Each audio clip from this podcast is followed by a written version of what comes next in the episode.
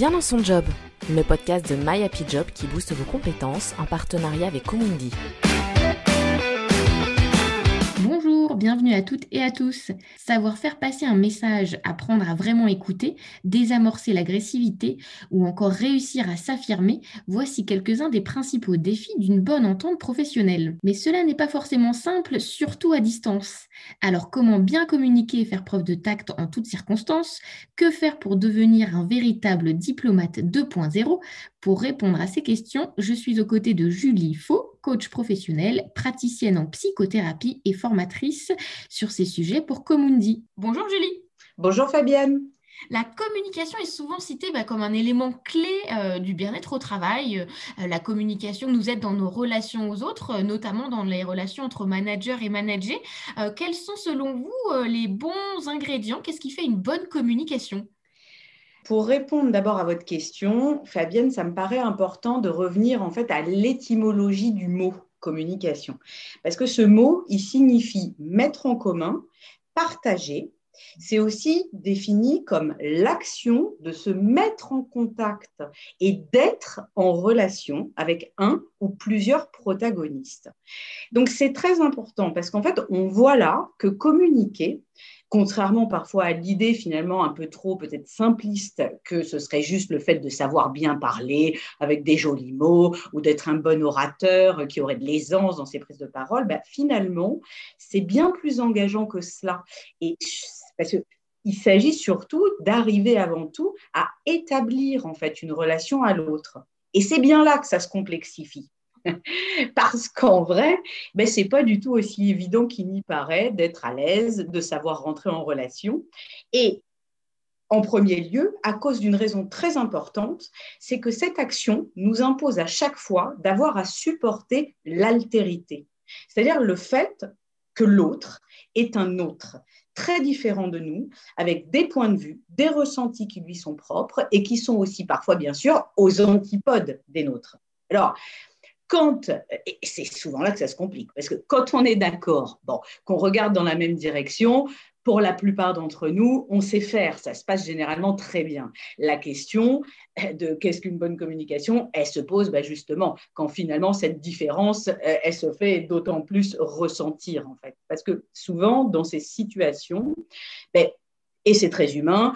Et vous et moi, on l'a déjà fait mille fois. On a pour habitude, généralement, nous les humains, de défendre notre camp, de camper sur nos positions, cherchant finalement plutôt à convaincre en fait l'autre que bah forcément, hein, c'est nous qui avons la bonne idée, la bonne vision des choses.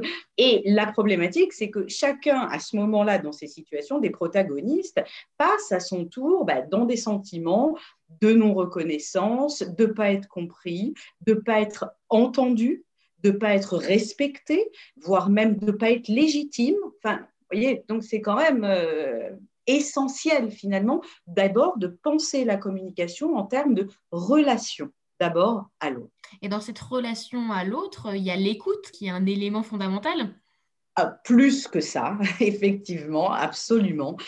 Finalement, on le voit bien parce que dans ces situations-là où bon, euh, on essaye de convaincre l'autre que c'est nous qui avons raison, bon, et que c'est notre vision du monde qui est euh, la bonne, etc. Ben, c'est très fréquent d'ailleurs que les personnes dans ces, dans ces circonstances-là témoignent et disent, mais de toute façon, c'est vrai, je n'entends pas ce que l'autre me dit parce que en fin de compte, je suis en train de toute façon de préparer mon argumentation pour pouvoir lui répondre, pour pouvoir lui coller un argument de plus. Donc effectivement, on voit bien là que ben, quand on est déjà dans sa tête en train euh, de préparer son discours ou sa réplique, ben, effectivement, on n'écoute pas. Alors, écouter l'autre, en fait, ça ne veut pas dire être d'accord avec lui. Et je crois que c'est très important. Alors, Moni El-Kaïm, c'était un grand nom de la thérapie euh, systémique familiale, qui d'ailleurs est décédé l'année dernière, il me semble. Il disait quelque chose de très important. Il disait, nous pouvons avoir à 100% raison sans pour autant considérer que l'autre est tort. Et oui, et c'est même finalement là l'essence en fait même de cette posture en fait d'écoute et de cette adaptation en fait à l'autre. Alors L'écoute, c'est un instrument qui se travaille petit à petit. Et c'est vrai que euh, quand une personne accepte en fait de développer son écoute, de la travailler, ben, elle développe bien souvent aussi par la même occasion son empathie. Et c'est là, en fait, un cercle vertueux qui va permettre d'enrichir ses qualités relationnelles et donc de communication. Et en développant cette écoute empathique, on peut finalement se laisser l'opportunité de trouver des résonances en fait en nous à ce moment-là qui seront constructives pour la relation qui est en jeu et c'est donc bien en acceptant aussi d'entendre l'autre dans toute sa différence et donc son altérité qu'on trouve finalement des éléments qui peuvent nous faire sens en fait aussi. Et c'est le début d'un pont commun. Euh, c'est une preuve bien sûr de flexibilité, d'ouverture, et c'est comme ça qu'on redevient créatif et qu'on s'autorise finalement à rechercher ensuite des solutions ensemble plutôt que l'un contre l'autre c'est plus compliqué, comme vous l'expliquiez euh, tout à l'heure, quand on n'est pas d'accord, quand on, a envie, euh, voilà, entre guillemets, de, convaincre l'autre. Euh, quand on a des choses parfois un peu difficiles à exprimer, comment le faire avec tact Ne pas être toujours d'accord ou quand il y a un conflit, comment réussir à, à garder voilà, cette manière, je dirais, polie et ce tact dans nos conversations? Bien sûr, mais, cette question, elle est très importante parce que en fait, elle nous renvoie, je crois, toutes et tous, à la manière finalement dont on cohabite d'abord avec nous-mêmes.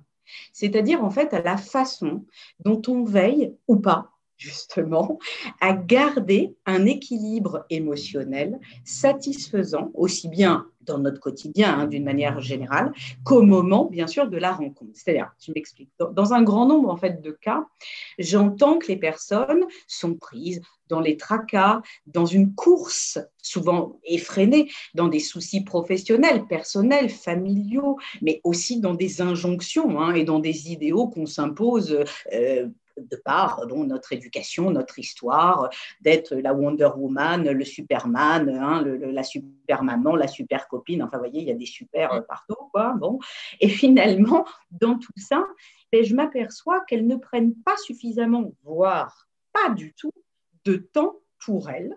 Euh, d'autre part. Et c'est bien souvent là, finalement, que le bas blesse, parce que de cette organisation de vie, eh bien, va découler ensuite dans nos relations un système qu'on pourrait dire un peu de cocotte minute, quoi. C'est-à-dire accumulant les tensions de toute cette vie là, trépidante, infernale, d'un côté, mais n'ayant pas d'autre part non plus de sas de décompression finalement euh, personnelle et régulier, j'insiste sur régulier, eh bien, c'est souvent nos relations autour, professionnelles et personnelles, qui trinquent et qui font en fait les frais de nos humeurs et de nos tensions. Alors, la moindre goutte suffit généralement pour mettre en furie ou pour bondir trop rapidement sur l'interlocuteur, et donc forcément difficile de parler de relations et donc de communication ben, quand on aboie sur quelqu'un.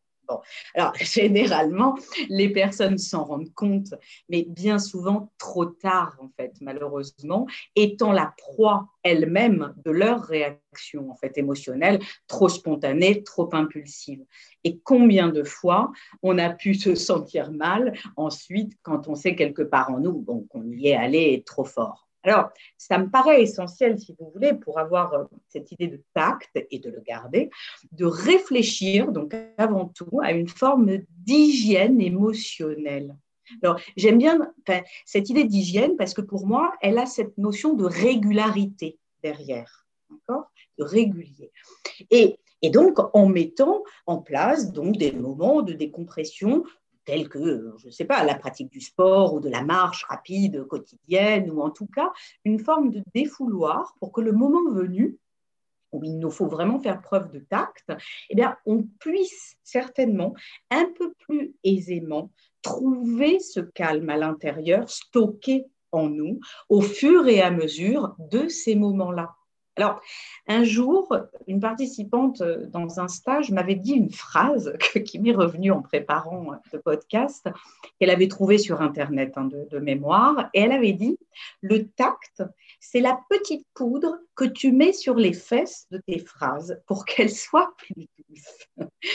et bon, mais effectivement, ça pose aussi surtout donc cette question faut-il avoir déjà en stock un peu de poudre et de cette douceur pour pouvoir l'utiliser ensuite? Alors, bon, donc, vous voyez, donc c'est très important. Après, ce qui est intéressant, je trouve, c'est que du coup, ça ne se prépare pas que le jour J. Euh, Exactement. C'est quelque chose qui se travaille au quotidien. Tout à fait. Pour justement le jour J ne pas euh, exploser ou. Euh, Tout à fait. Tout à fait. Prendre. Et, quels seraient vos conseils, le, justement, le, jour J, peut-être pour garder un peu le contrôle quand on sent que là, on va partir, que l'impulsivité voilà, va peut-être prendre le dessus, ou pour désamorcer un petit peu cette agressivité? Mais écoutez, vous savez, j'ai rien trouvé de mieux, euh, et, pour ma propre, euh, finalement aussi pratique, hein, bon, mais que la préparation des choses. Voilà. La préparation, elle permet malgré tout d'arriver du trac, de l'émotion le jour J, il y en aura toujours toujours. Mais si en plus, par-dessus le marché, il faut gérer ce qu'on a à dire, plus euh, gérer ses émotions, non, ça fait un peu beaucoup, croyez pas? voilà. Donc, je crois, si vous voulez, que tout ce travail, finalement, un peu comme un sportif, en fait, finalement, hein, c'est cette métaphore-là de haut niveau, quoi. Il se prépare pas le jour J, il se prépare en amont. Il y a toute une préparation physique et mentale et mentale qui se prépare au long cours en se projetant, en imaginant, en comment ça va être, en préparant. Alors, bien sûr qu'on ne peut pas tout maîtriser, bien sûr qu'on ne peut pas tout, mais au moins, on a une espèce de socle où à ce moment-là, on peut se laisser aller à ce qui vient, quoi, et à ce qui viendra. Depuis un an, on fait beaucoup de visio, de Teams, de Zoom, on communique énormément par écran interposé. Qu'est-ce que ça change concrètement par rapport à un échange de visu en face à face, euh, euh, vraiment dans la même pièce? Ben écoutez, ben, déjà, ce que la communication finalement à distance a surtout changé, c'est qu'elle nous a d'abord, et de fait, hein, bon, privé de la présence physique de l'autre en général. Et on a tous euh, et toutes, au fil des mois qui passent, éprouvé, perçu les difficultés que cela peut représenter pour un humain de ne pas avoir euh, serré ses proches, euh, voire tout simplement ses collègues. Mais malgré ça, je crois que même si on ne peut pas se voir physiquement, on peut se parler on peut s'appeler et on peut aussi donc se voir donc virtuellement avec ces outils de visioconférence. Et Bien sûr que ça ne peut pas compenser le manque physique, mais ces moyens permettent malgré tout d'adoucir la séparation et la distance. Et je pense que c'est essentiel de s'appuyer dessus. Certains professionnels que je rencontre en entreprise, en manager, l'ont bien compris. Et ils ont organisé par exemple des cafés, des apéros virtuels, des moments tout simplement d'échange un peu plus informels que les tunnels de réunion donc classiques qu'on connaît tous hein, en tant que professionnels. Et cela uniquement dans le but précis de conserver du lien et de maintenir les relations. D'autres me disaient qu'ils n'hésitaient pas à appeler justement un peu plus longuement de vive voix leurs collaborateurs et donc euh, hein, les personnes. Et je pense voilà, que c'est une très bonne chose et que c'est exactement comme ça qu'on peut être ces diplomates, entre guillemets, 2.0, quoi. Et que, parce qu'on entend bien là dans ces exemples comment ces personnes ont avant tout gardé le lien, mis en place des solutions pour maintenir les relations. Et donc, sans forcément le savoir, ont réussi à enrichir la, la confiance entre elles et en leurs équipes, par exemple. Est-ce qu'il y a des points auxquels il faut faire particulièrement attention quand on est euh, à distance dans la communication? Est-ce qu'il y a des, euh, vous auriez des conseils spécifiques quand on parlait de ce tact? Quand on est à distance Est-ce que ça change des choses dans le langage non verbal, dans la manière dont les autres peuvent recevoir notre parole? Bon, moi, ça me renvoie forcément aux travaux en fait d'Albert Merabian, qui a travaillé euh, sur ce sujet dans la, fin des années 60, et en fait qui a mis en évidence que ce que l'interlocuteur dans une communication va capter en premier lieu, c'est pas les mots MOT qu'on va forcément dire, mais justement, c'est plutôt tout le reste qu'on appelle donc la communication non verbale, c'est-à-dire les signes corporels, l'expression du visage, les intonations, le son de la voix aussi, bien sûr.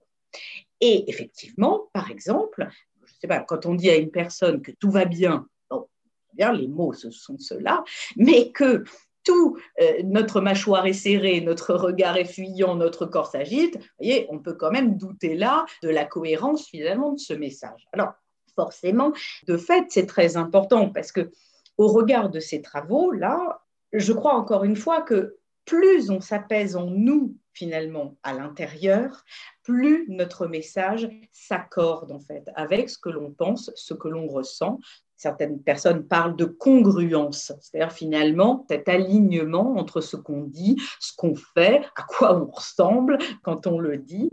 Et je crois, si vous voulez, que c'est là en fait une des conditions aussi, ou plutôt ce sont les conditions en fait favorables pour que notre interlocuteur nous prenne au sérieux, nous entende à ce moment-là et nous respecte. Euh, je pense par exemple, bon, là c'est dans notre vie potentielle de, tous les jours si euh, euh, on, est parent par exemple ou qu'on est avec des enfants, mais je pense à certains parents qui peuvent me dire qu'ils ne savent pas se faire obéir ou écouter de leur enfant. Pourtant, quand il s'agit que leur enfant est malade et qu'il s'agit de leur donner un médicament absolument infect, infâme, et que l'enfant pourtant fait des pieds et des mains pour pas le prendre, ils savent là être convaincants. Donc à un moment, ça pose cette question que, bah, oui, à l'intérieur d'eux, il n'y a aucune porte de sortie de ne pas prendre en fait ce médicament. Et tout ça, effectivement, c'est pas que dans les mots, c'est dans la conviction finalement aussi profonde et dans l'authenticité aussi que euh, on met là-dedans en fait dans ce message. Et le non-verbal traduit tout ça. Dans la communication, on passe aussi beaucoup de temps par l'écrit. Euh, on s'envoie beaucoup de mails, notamment va peut-être encore plus depuis un an à, distance. Euh, là encore, comment être un bon diplomate quand bah, on, fait, on passe beaucoup par l'écrit? Et je crois qu'il faut revenir à des choses simples voyez, parfois, je crois qu'on va chercher un peu trop de choses compliquées. Je dirais, un, encore une fois, euh, c'est utile de relire le message qu'on envoie avant de l'envoyer. deux, encore une fois, je crois que la diplomatie et le tact, c'est avant tout un état d'esprit finalement, aussi dans sa relation à l'autre. Donc, je crois très sincèrement que notre style d'écriture, c'est aussi notre style d'être, en fait, avec les autres. Maintenant, bien sûr que quand l'autre lit le message, faut pas oublier qu'il a ses propres interprétations. Et pour peu que bah, lui, il soit, je ne sais pas quoi, fatigué, mal luné, on a beau avoir été nous, bon, euh, voyez, euh, nickel en face, eh bien écoutez, il peut aussi tout à fait euh, le lire à côté de la plaque. Et ma foi, eh ben, ça arrive, c'est la vie, voyez, et puis bon. Alors, à l'époque, les smileys avaient été, vous savez, créés pour justement donner en fait hein, une espèce de, euh, d'ambiance en fait. Hein. Euh, bon, assez, ben, je crois que c'est pas mal en fait. Hein, de, alors maintenant on les met un peu peut-être à tort et à travers, mais c'est pas mal aussi justement, pourquoi pas de donner une indication ou quelque chose comme ça. Et puis j'avoue que ben, vous savez, la politesse, euh, ma foi, c'est avant tout le respect de l'autre. Encore une fois, c'est pas tant le fait de pas dire des gros mots, c'est surtout le respect de l'autre. Pour finir, j'aime bien euh, terminer ce podcast avec euh, du coup un défi, un exercice, quelque chose que nos auditeurs pourraient euh, faire dans les jours et les semaines à venir. Donc, qu'est-ce que vous auriez envie de, leur transmettre pour terminer? Eh bien, je crois que ce que je proposerais finalement avant toute chose comme challenge, enfin comme expérience quoi finalement, ce serait que là, quand on va se quitter tout à l'heure, s'ils ont un petit peu de temps ou en fin de, journée ou s'ils l'écoutent, moi j'en sais rien, euh, là en matinée, ben, ce serait que euh, quoi qu'ils aient prévu de faire euh, après ce podcast, ils acceptent de chausser leurs chaussures ou leurs baskets et que même s'ils n'en ont pas envie surtout d'ailleurs s'ils n'en ont pas envie, d'aller faire 30 ou 40 minutes de marche, voyez, un peu rapide, quoi, un truc un peu quand même bon, engageant, avant de poursuivre ou d'entamer leur quotidien. Et de se laisser finalement observer ce que cette coupure permet d'expérimenter dans la suite de sa journée et surtout dans son rapport aux autres, de se découvrir que ça va peut-être après tout, pourquoi pas, permettre euh, de ne pas s'engueuler ce soir en rentrant euh, avec les enfants ou avec son chéri ou sa chérie, ou euh, d'envoyer, vous savez, le mail qu'on aurait mieux fait de ne pas envoyer ou de répondre trop activement, ben ça, ce serait vraiment formidable. Mais je crois que le tout pour ça, c'est d'oser penser à soi. Et ça me paraît fondamental pour ça d'accepter l'idée qu'on peut s'occuper de soi sans ne penser qu'à soi. Et que, au même titre que dans l'avion, on nous demande, en cas d'accident, de mettre d'abord notre masque à oxygène sur soi avant son propre enfant, eh bien là, c'est pareil. Hein, pour être bien dans sa relation et donc dans sa communication, il faut aussi être un minimum apaisé avec soi-même d'abord. Et donc de repérer aussi ce à quoi on dit oui, alors qu'on aurait peut-être mieux valu dire non pour garder ce temps pour nous. Ça, je crois que c'est très important. Tout à fait. Ben, ça fait une super conclusion. Donc, on vous invite à prendre du temps pour vous, à aller marcher, vous oxygéner. Et ces sas de décompression sont peut-être encore plus importants quand on est en télétravail. Donc, n'hésitez pas et faites vraiment ces, ces pauses-là. Un grand merci, Julie. Merci beaucoup, Fabienne. C'était très riche, passionnant. Et moi, je vous dis à très bientôt pour un nouveau podcast. Bonne journée. Au revoir.